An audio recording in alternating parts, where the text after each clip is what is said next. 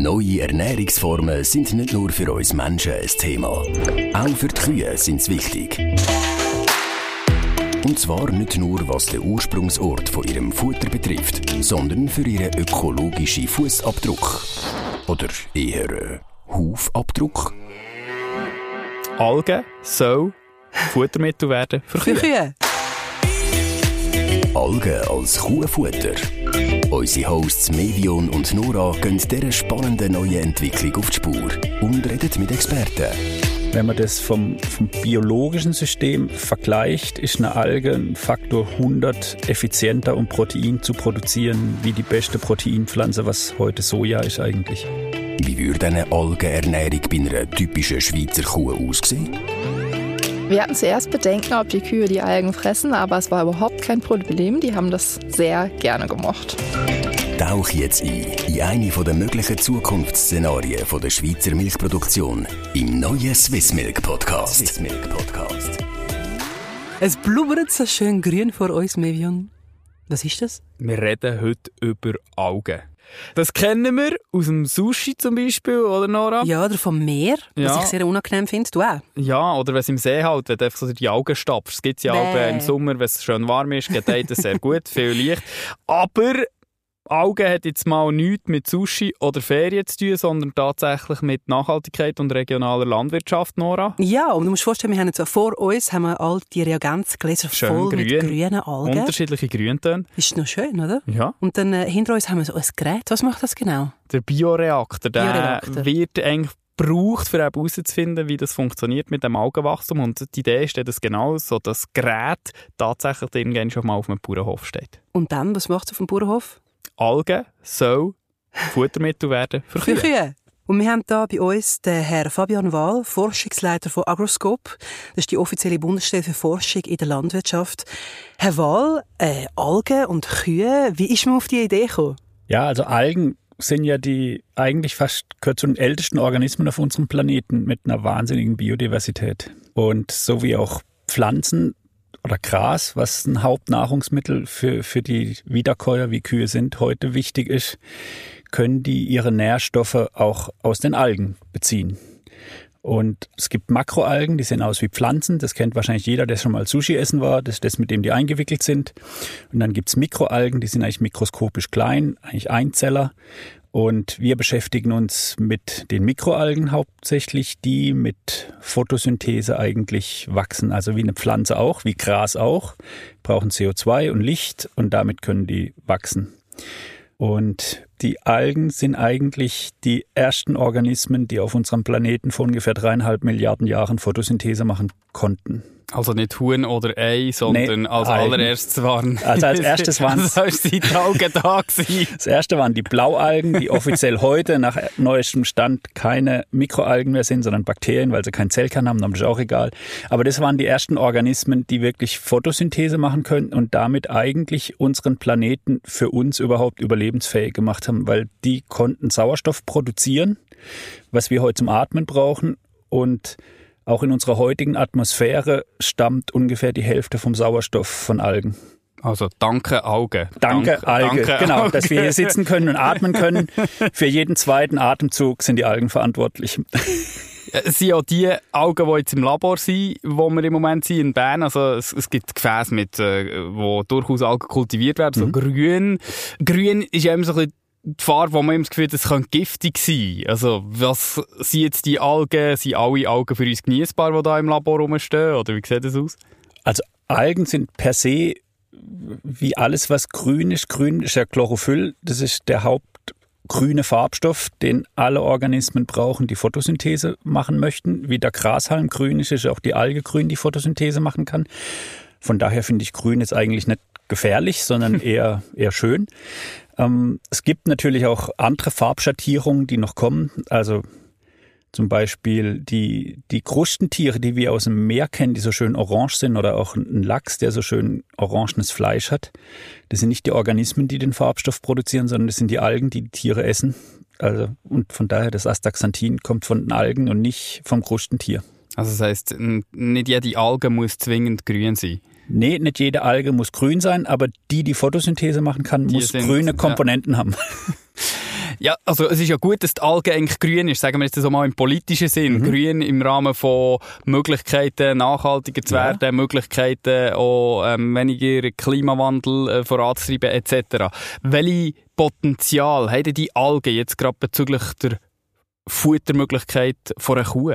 Wir importieren sehr, sehr viel Soja für die Nutztiere. Also es sind ungefähr 250.000 Tonnen Sojaschrott pro Jahr, was die Schweiz importiert, um die Nutztiere zu füttern. Das sind vor allem Pulle, Schweine, Rinder, Milchkühe. Und das Soja importieren wir hauptsächlich als Proteinquelle. Und so Algen können auch sehr viel Protein produzieren. Wenn man das vom, vom biologischen System vergleicht, ist eine Alge ein Faktor 100 effizienter, um Protein zu produzieren, wie die beste Proteinpflanze, was heute Soja ist eigentlich. Von daher ist es eine sehr, sehr effiziente Proteinquelle. Sowohl für die Tiere als auch für die Menschen natürlich. Im Moment fokussieren wir uns eigentlich auf den Ersatz von, von Soja als Kraftfutter für die Nutztiere und möchten das eigentlich mit dezentral auf den Höfen produzierte Algen ersetzen. Also das im Prinzip hinterher, wenn wir jetzt bei einer Milchkuh bleiben zum Beispiel, die ihr, ihr Gras bekommt, ihr, ihr Raufutter bekommt und zusätzlich, um, um das zu ergänzen, noch Algen es geht richtig Kuh Magen. Wir haben ja. in diesem Podcast schon darüber geredet, was für verschiedene Ernährungsformen das es für einen Menschen gibt, also vegan oder, oder vegetarisch und mit all diesen Unterstufen. Aber wie ernährt sich eigentlich eine Kuh? Genau das wollen wir jetzt äh, herausfinden und woher kommt eigentlich das Futter? Das erfahren wir jetzt. Was ist eine Kuh? Was ist eine Kuh? Die Antwort lautet viel Regionals. Im Unterschied zu uns wird ihre Nahrung zu 90% in der Schweiz hergestellt. Bei unserem Menschenfutter sind es aktuell nur um die 60%. Die Hauptnahrung der Kühe besteht aus Gras, Klee, Kräuter, Heu und Mais. Davon gibt es in unserem Schweizer Grasland einen Haufen. Ein kleiner Teil ist noch Kraftfutter, wo den Kühen Energie gibt. Über 50 Prozent vom Kraftfutter sind Nebenprodukte der Lebensmittelproduktion. Zum Beispiel Samen und Fruchtschalen, wo beim Absieben vom Mehl übrig bleibt. Weizen und Soja gehören auch zum Kraftfutter. In der Schweiz ist das Klima für den Anbau von Soja aber nicht optimal. Darum muss es von der Donauregion in Südeuropa importiert werden.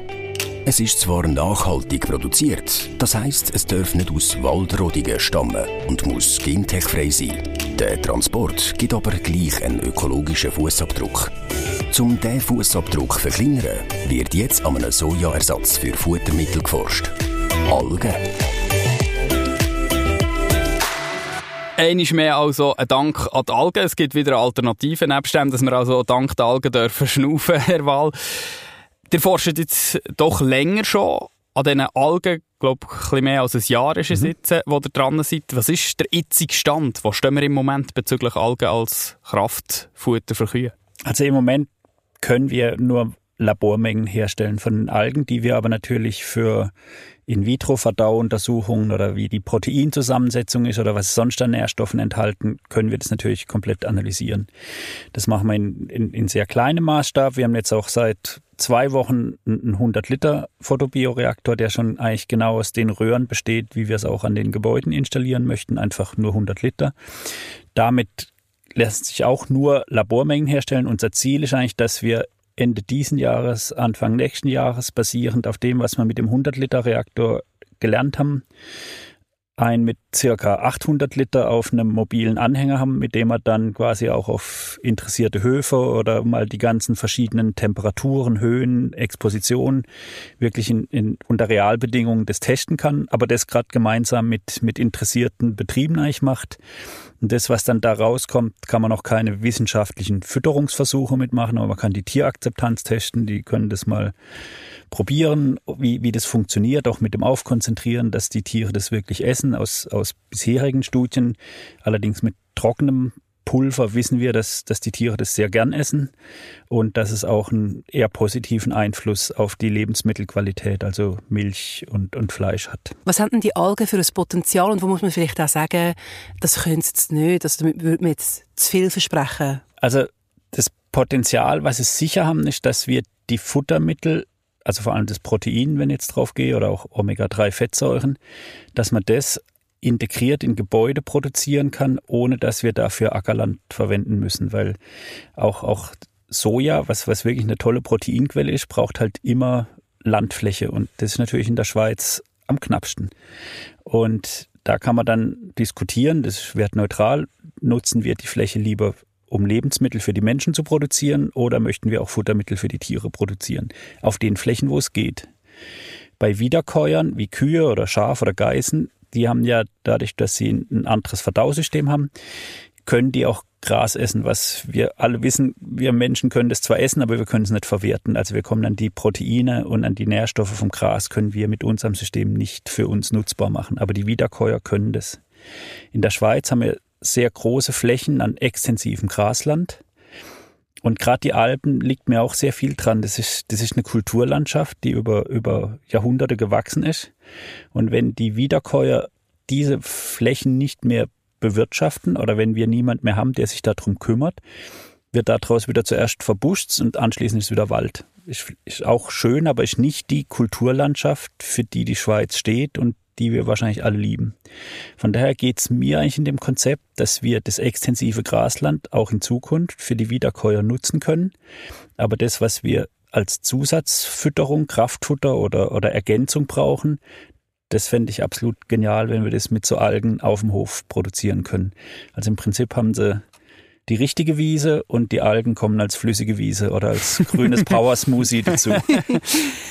Ja, das, das ist ein spannender Punkt mit der Verwaltung sowieso noch. Das vergisst man häufig. Wenn dort nicht ein gewisses Gewicht von einer Kuh das ein bisschen umgrabt, mhm. dann wächst dort irgendwie so Gras, das so ganz gädrig ist und Büsch ja. und das ist so eine gruselige Übergangsphase. Ich meine, der Wald an für sich wäre ja noch schön, aber auch so näher kommt oder vorher ist, ja. das ist nicht wirklich, wirklich nutzbar. Was ist denn die Herausforderung, also, dass man die Algen dezentral auf die Höfe irgendwie bringt und dass die vielleicht selber etwas diesbezüglich können produzieren Was ist die aktuell grösste Herausforderung? Also wirklich die, die Algenspezies zu finden. Also es gibt wahnsinnig viele verschiedene Algen, die unter ganz verschiedenen Bedingungen wachsen. Und wenn wir das wie, wie so eine Solarthermieanlage auf dem Dach produzieren möchten, müssen die natürlich mit den klimatischen Verhältnissen, also Temperatur, auch, auch noch gut wachsen. Viele Algen wachsen am besten bei ungefähr 30 Grad. Wie oft haben wir jetzt 30 Grad an der Fassade von einem Schweizer Bauernhof oder auf einem Stall? Natürlich nicht so oft. Von daher sind wir im Moment auf der Suche nach Algen, die auch noch bei 15 Grad zum Beispiel gut wachsen, weil wir brauchen ja eine hohe Ausbeute, dass die in der Zeit dann pro Tag so viel produzieren, wie ich auch, auch Protein für die Tiere brauche. Das ist eine Herausforderung. Wir sind von der, von der biologischen Effizienz sind die Algen brutal gut. Die haben eigentlich nur einen Nachteil, dass die relativ wenig konzentriert in dem Wasser vorhanden sind. Und wenn ich da draußen ein Produkt machen will, wie man es heute kennt, ein, ein trockenes Kraftfutter, muss ich das ganze Wasser entfernen. Das ist enorm energieintensiv. Sprich, von der, von der Gesamtenergiebedarf ist, wenn ich das zentral mache und das ganze Wasser wieder entfernen muss, eigentlich nicht sehr viel besser wie, wie Soja, rein vom, vom ökologischen Fußabdruck. Wenn ich das dezentral mache, muss ich die nur aufkonzentrieren, kann es quasi flüssig an die Tiere verfüttern. Und das ist ein Riesenvorteil in der Gesamtenergiebilanz von der Herstellung von den Algen. Und damit gewinne ich auch vom ökologischen Fußabdruck sehr, sehr viel, wenn ich das dezentral mache und dadurch nicht so ein trockenes Produkt, wo ich das Wasser komplett entfernen muss. Also es geht vor allem mal darum, herauszufinden, welche Algen eignen sich eigentlich sehr gut, oder? Der hat gesagt, es gibt so viele Algen, das ist, ist, ist eben, man muss es wie beim Käse so zuerst herausfinden, mhm. wo, wie, was. Wo steht man jetzt da? Also gibt es so gewisse Algen, wo man kann sagen, doch, die sind vielversprechend, oder ist man da immer noch im Dschungel von der Algen gefangen, sozusagen. Also ein bisschen sind wir schon noch im, im Dschungel unterwegs. Aber es gibt natürlich, also wir fangen da jetzt auch nicht von Null an. Es gibt spannende Algensammlungen, an, wo verschiedene Hochschulen schon, schon angelegt haben. Und mit denen arbeiten wir zusammen, dass wir Zugang zu diesen charakterisierten Algen haben und die eigentlich dann unter den klimatischen Bedingungen, wie wir es in unseren Produktionssystemen anwenden möchten, testen können. Und in der Phase bewegen wir uns eigentlich im Moment in so einem wissenschaftlichen Screening von verschiedenen Algensorten, unter welchen Temperaturen, unter welchen Kultivierungsbedingungen, mit was für einer Effizienz kriegen wir die da zum Wachsen. Vorher haben wir auch darüber geredet, es könnte irgendwann mal ein, ein, grünes Smoothie geben für Kühe sozusagen. Das bedeutet natürlich auch, bei diesen Algen ist viel Wasser drin und wenn man den Bioreaktor anschaut, wo das drin ist, da fließt ja immer ganz viel Wasser durch.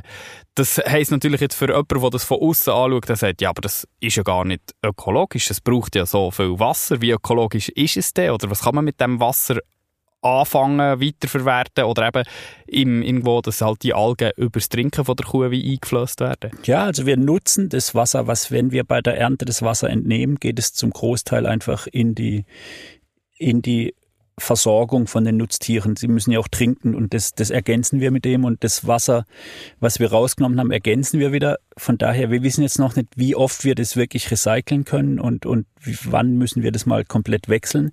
Aber es ist nicht so, dass wir die, die, die große Wassermenge jedes Mal austauschen, sondern da wird das rausgenommen, was, was die Tiere dann auch trinken und der Rest wird wieder weiter weiter kultiviert, bis wieder so viel drin ist, dass es von der Konzentration wieder Sinn macht, das zu ernten.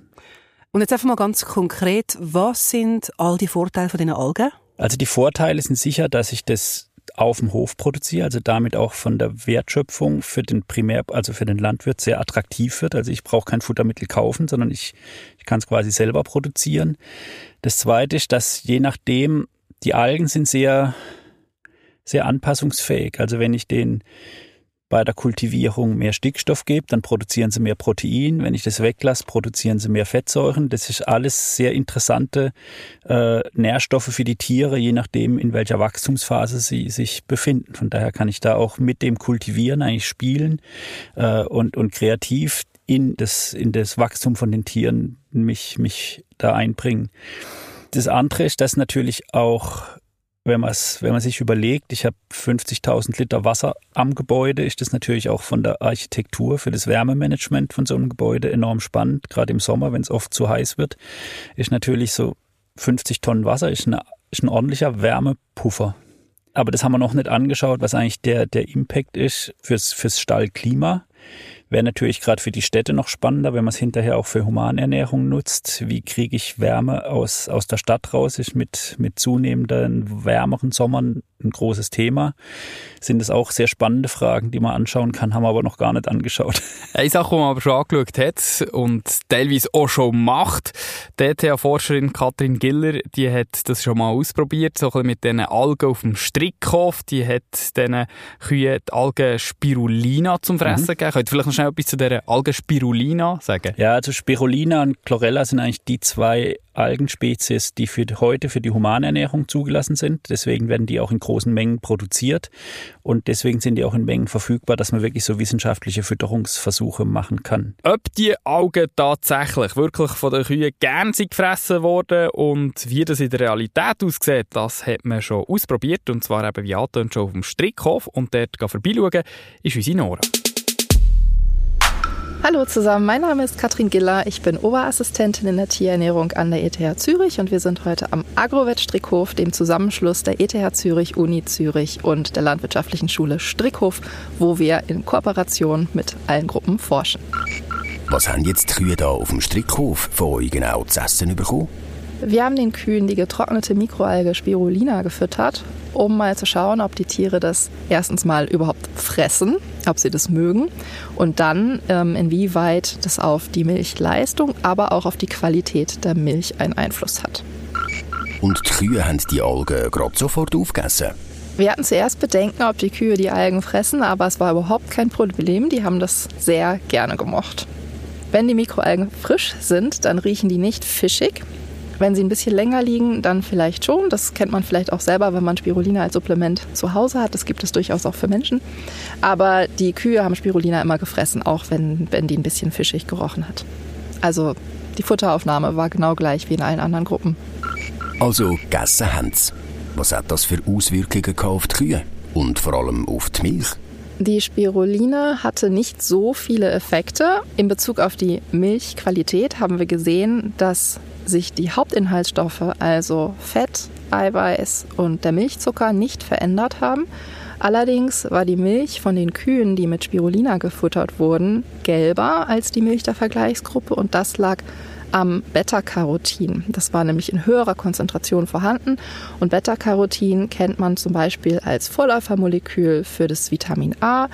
Ähm, außerdem hat Beta-Carotin positive Wirkungen, wie zum Beispiel ist es wirksam gegen Entzündung oder auch antioxidativ. Das bedeutet zum Beispiel, dass auch die Haltbarkeit der Milch dadurch gesteigert sein könnte.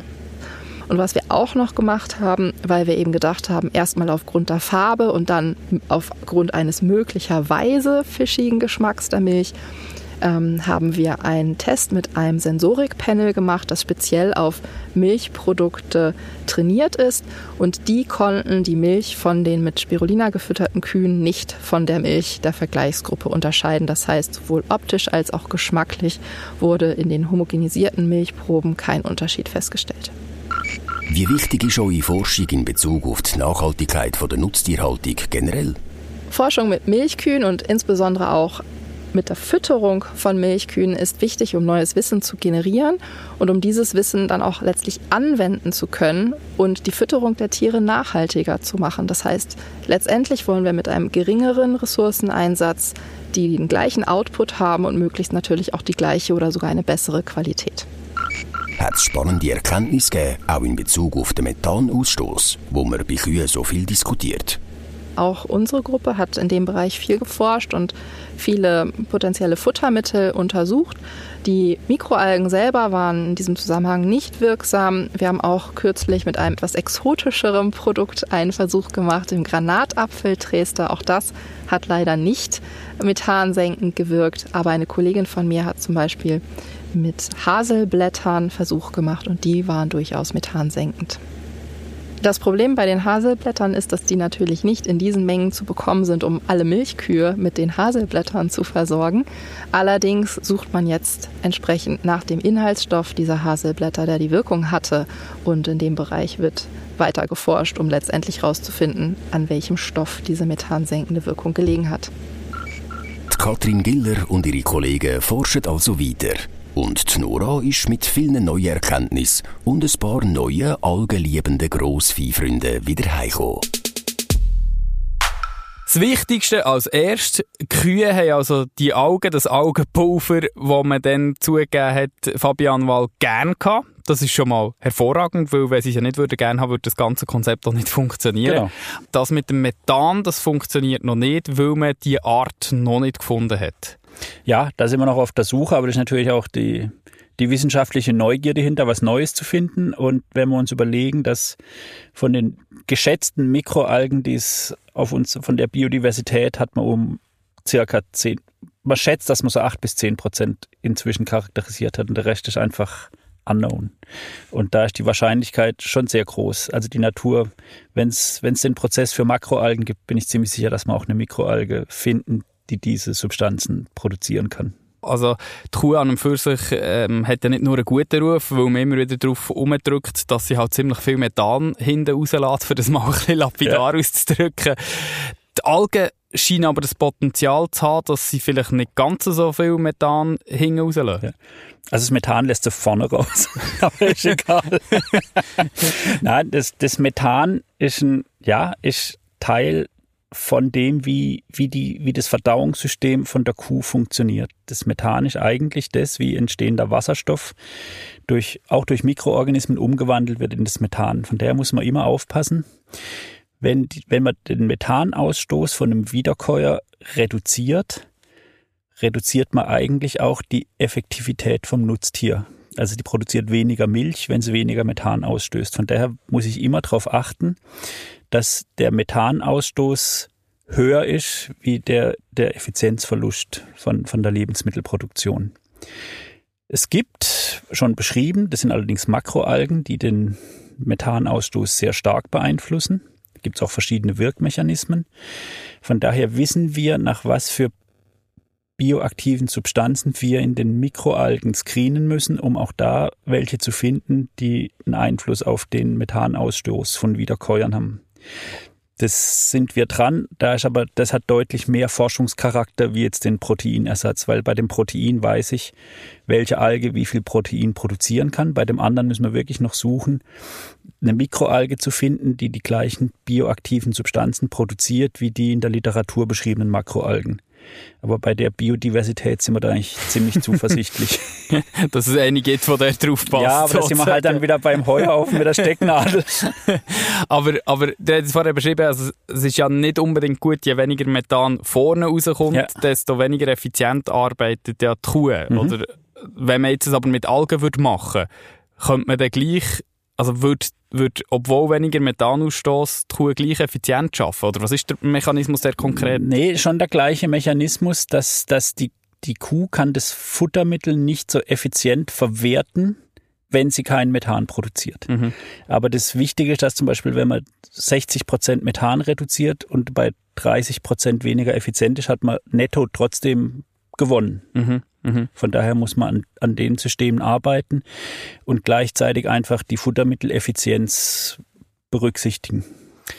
Natürlich muss aber auch der Bauer gern sehen, dass die Augen auf seinem Betrieb sinnvoll sind und Vorteile haben. Was hat jetzt so eine Anlage oder eben auch das Futtermittel Algen als Vorteile für einen Landwirtschaftsbetrieb? Also zum einen ist, dass natürlich der Landwirt sein Futtermittel selber produzieren kann und damit auch einen stärkeren Teil der Wertschöpfung bekommt. Also er muss nicht Futtermittel kaufen, muss Geld ausgeben für Futtermittel, sondern er kann es selber produzieren auf seinen Betrieb.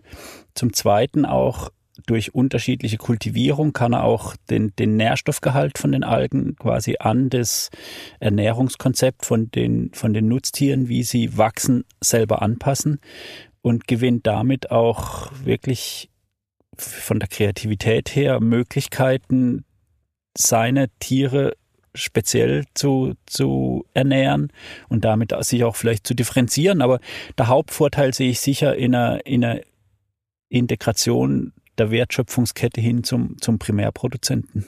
Wie viel Umstellung braucht es eigentlich für einen Landwirt? Also wenn er jetzt das anstrebt in, in ferner Zukunft oder in mittelfristiger Zukunft, was bedeutet das, so einen Algenbioreaktor auf dem Hof zu haben, wie man es jetzt so ein bisschen vorstellt? Am besten ist, wenn man es kombinieren kann mit einer kleinen Biogasanlage, wo ich das CO2, wo ich quasi die Kreisläufe schließen kann, auch, auch mit dem CO2. Und es, es gibt ihm, wie gesagt, die Möglichkeit, selber seine, seine komplette Futtermittel selber zu produzieren, damit auch unabhängiger zu sein von Futtermittelimporten. Äh, ich glaube, in der aktuellen Zeit sehen wir, wie verletzlich so, so Lieferketten sind. Zuerst durch Corona, jetzt durch den Ukraine-Konflikt. Und wenn ich, wenn ich autark meine Futtermittel produzieren kann, bin ich von so Sachen einfach geschützt und gleichzeitig habe ich das, die Möglichkeit, auch die Wertschöpfung bei, beim, beim Landwirt zu steigern da ist mir ja sozusagen wieder sehr nach an dem Modell vom Selbstversorger, oder? Dass man nicht so fest abhängig ist von anderen, was sich durchaus in der Landwirtschaft dürfte lohnen. Von was für einem ökonomischen Impact reden wir jetzt da? Also rechnet sich das für einen Landwirt tatsächlich auch? Es muss sich rechnen, sonst können wir es nicht tun. Und das ist im Moment eigentlich das Ziel von, von der Labortechnikumsphase, in dem wir uns jetzt befinden, das wirklich als technologische und ökonomische Machbarkeitsstudie zu tun. Wir wissen ja genau, wie viel die Landwirte heute für Futtermittel ausgeben. Und klar kann man auch an, dem, an der Fütterungsstrategie noch arbeiten, aber mehr darf es nicht kosten, wie das, was sie heute ausgeben. Also und alles, was mal günstiger werden, gibt es zusätzlich Wertschöpfung für den, für den Landwirt. Was traut ihr, also ich gehe davon aus, ihr traut dieser Technologie definitiv zu, dass es günstiger wird, sonst würdet ihr wahrscheinlich nicht so intensiv darauf forschen. Genau, also ich kann, ich habe die quantitative Antwort kann ich jetzt nicht geben, weil sonst, sonst bräuchten wir die Machbarkeitsstudien nicht machen. Aber wir sind überzeugt, dass wir es dass wir's hinbekommen, weil sonst würde man nicht mit dem Aufwand an dem Thema forschen. Was, was ist denn der Zeithorizont? Bis wann sollten die Bauernhöfe ähm, die Algenproduktion auf dem Hof selber haben? Also diese ersten Versuche würde man wirklich gern mit dieser mobilen Anlage mit verschiedenen Landwirten, die schon jetzt Interesse gezeigt haben und die eigentlich warten, würde man gern im 23 starten. Akroskop ist ja in der tollen Lage, dass wir im Moment unseren neuen Campus in Postjö bauen. Sprich, da haben wir die Möglichkeit, auch an den neuen Gebäuden wirklich so Installationen zu testen. Und das erste Ziel ist, dass wir da eine große Pilotanlage an einem von den Gebäuden realisieren, wo wir dann wirklich auch so Mengen herstellen können, dass wir wissenschaftliche Fütterungsversuche machen können. Auch den genauen Einfluss, wie viel brauchen sie, wie kann man es konzentrieren, wie, was hat es für einen Einfluss auf die Milch- und Fleischqualität. Und im nächsten Schritt würden wir gern eine automatisierte Anlage auf unserem neuen Landwirtschaftsbetrieb, der auch im Rahmen von dem Campus-Projekt realisiert wird, bauen, was dann eigentlich so die, die Demo-Anlage ist für interessierte Landwirte, wo man sieht, wie automatisiert läuft es, wie viel kann ich produzieren, wie kann ich es verfüttern, die wirklich zu uns kommen können, das anschauen können und dann kann man sich überlegen, wie man das auf ihrem Hof anpasst und dort auch installieren kann. Und kann dann auch wieder weiterentwickeln, weil für uns ist auch wichtig, dass die, die Automatisierung hinterher sehr gut funktioniert, dass, dass der Landwirt sich auf, auf seinen eigentlichen Job konzentrieren kann und nicht da zum Bioprozesswissenschaftler werden muss, ist unser Ziel, dass wir eigentlich die Anlagen fernüberwachen können und, und somit auch da im Austausch sagen können, wann, wann muss er was machen, neu, neue Algen zusetzen, wie viel kann er ernten, so dass man das wirklich fernüberwacht macht und dann ein Spezialist sehr viele Anlagen quasi betreuen kann.